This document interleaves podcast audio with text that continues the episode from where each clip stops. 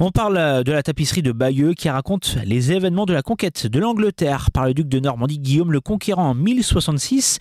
Pour l'accueillir, un nouveau musée toujours en cœur de ville, toujours à Bayeux, va ouvrir ses portes dans quelques années pour une visite encore plus qualitative. Pour exposer la broderie, un nouveau bâtiment, une extension neuve de 115 mètres de long va sortir de terre en 2027 dans le prolongement de l'actuel musée.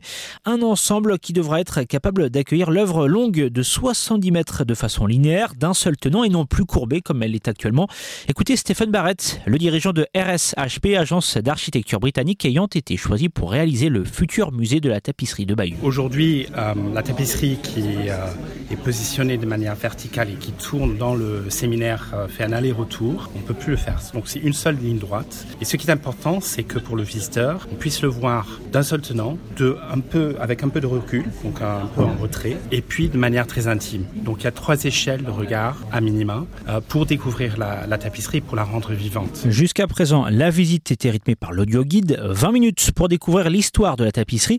Dans le futur musée, nous aurons le choix entre un circuit court et un circuit plus long grâce à un espace de découverte et d'approfondissement. Patrick Gaumont, le maire de Bayeux. Celui qui veut aller très vite parce qu'effectivement il est sur un parcours touristique euh, où son bus l'attend pour aller euh, par exemple au Mont-Saint-Michel, je veux dire euh, il restera ses 20-30 minutes, mais celui qui veut vraiment prendre son temps, comprendre l'œuvre, comprendre la période du Moyen Âge, bah, bien évidemment il pourra rester 2 heures, 3 heures dans le musée s'il le souhaite. En matière de rayonnement économique et culturel, il s'agit selon le maire de Bayeux du plus complexe et du plus ambitieux jamais porté par la ville, montant de l'investissement 38 millions d'euros.